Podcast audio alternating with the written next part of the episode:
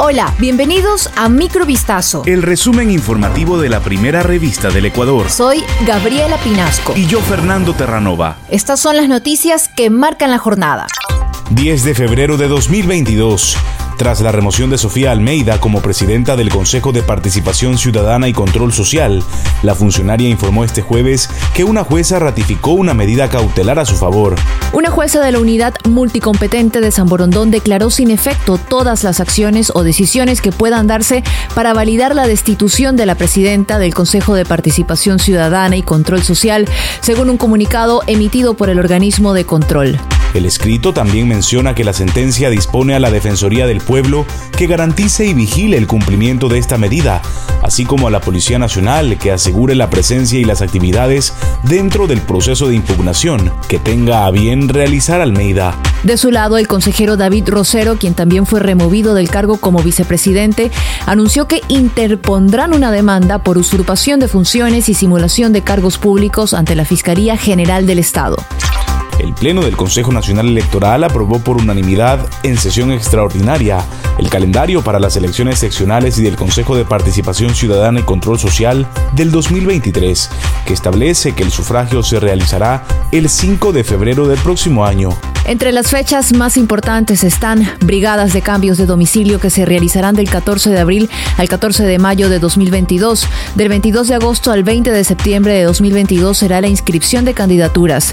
La campaña electoral se realizará del 3 de enero al 2 de febrero de 2023. Así también dentro de la planificación electoral está la realización de debates obligatorios para prefecturas y alcaldías. En estos comicios se elegirá a prefectos y viceprefectos, alcaldes, concejales urbanos y rurales, miembros de las juntas parroquiales rurales e integrantes del Consejo de Participación Ciudadana y Control Social para el periodo 2023-2027.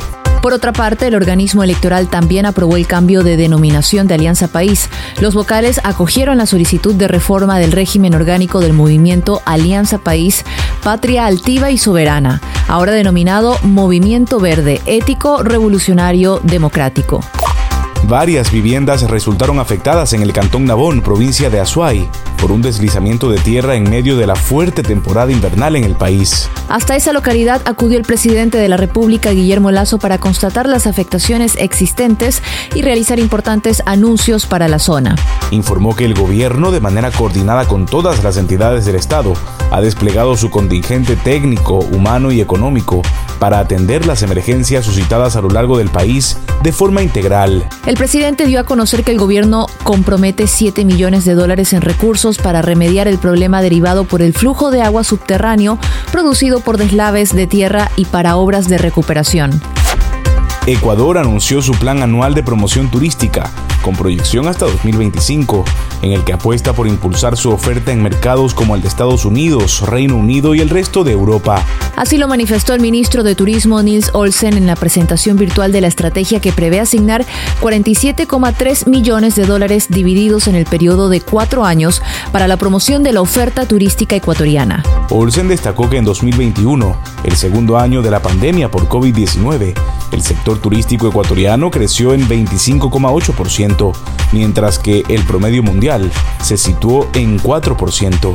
En la nueva estrategia, explicó, se toman en consideración las nuevas tendencias del turismo internacional que busca espacios abiertos y de naturaleza, así como una oferta en experiencias que impacten la vida de los visitantes.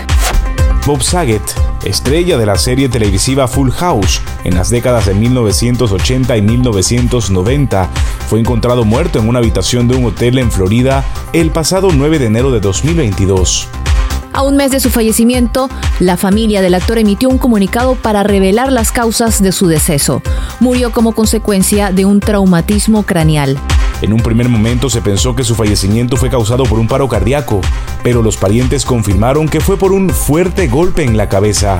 Las autoridades llegaron a la conclusión de que accidentalmente se golpeó la parte posterior de la cabeza con algo, no pensó en ello y se fue a dormir. Eso dice el comunicado de la familia. No hubo drogas ni alcohol involucrados, agrega la nota.